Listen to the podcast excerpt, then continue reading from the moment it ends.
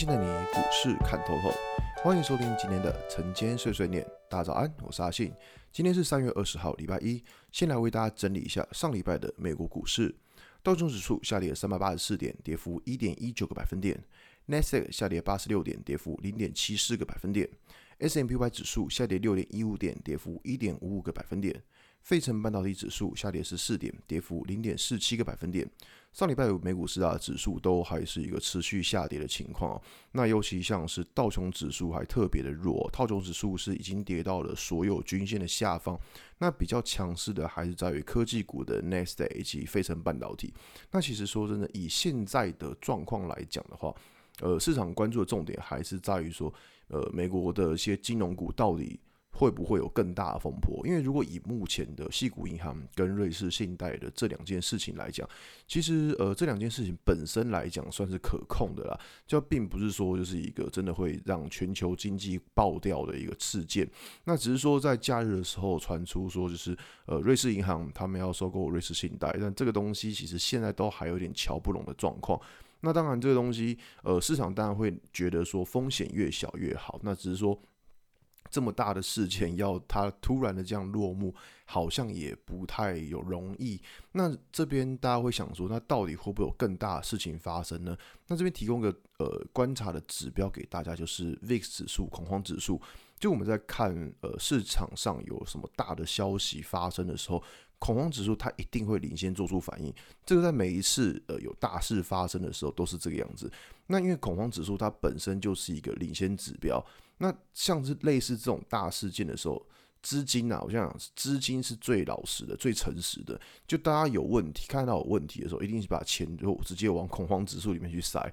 那所以说，如果假设像上礼拜的情况是恐慌指数并没有再创，呃，应该说跟着上礼上上礼拜的恐慌指数并没有再创下上上礼拜的新高，那也就是说呢，其实我们在观察恐慌指数。呃的情况之下，就是看这礼拜的恐慌指数会不会比上礼拜还要再高。那如果发现这礼拜的恐慌指数比上礼拜还要高的话，诶，那我们就要去小心说，可能呃市场是不是有更大的危机要发生？那这个东西就是一个观察指标。那假如说发现恐慌指数又是那种不正常的飙高的话，那大家的操作资金可能就要稍微小心一点了。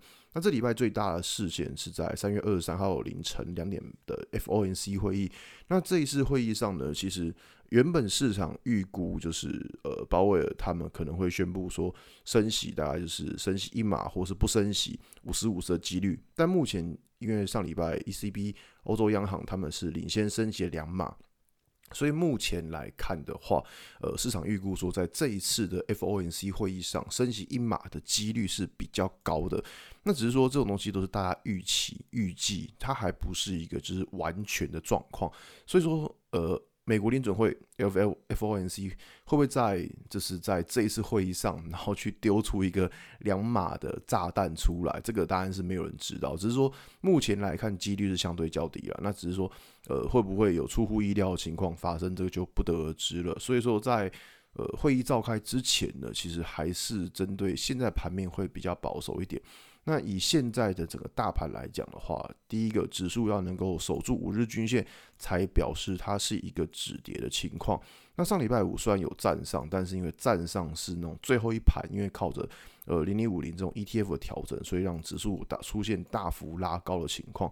那如果以这礼拜来讲的话，第一个观察重点还是在于五日均线能不能够守住。那如果说盘势呃不要有什么太大的问题的话，大家要记得就是说。要赶快让指数能够站上五周均线，这个是比较安全的情况。那假如说我们发现五周均线站不上，然后把十周均线都跌破的话，那大家就真的要小心，说这个盘势可能就真的怪怪的了。所以说，其实我们目前的状况就是，呃，危机还没有解除，那我们只能是跟着市场的状况，就一步一步的来观察。那所以说，在市场上危机还没有完全解除之前呢，可不可以操作？当然是可以操作，只是说你操作的资金。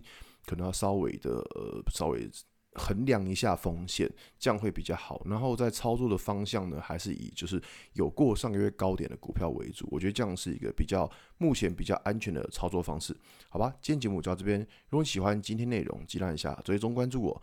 如果想知道更多更详尽的分析，在我的专案。给通勤族的标股报告书，里面有更多股中茶分享给大家。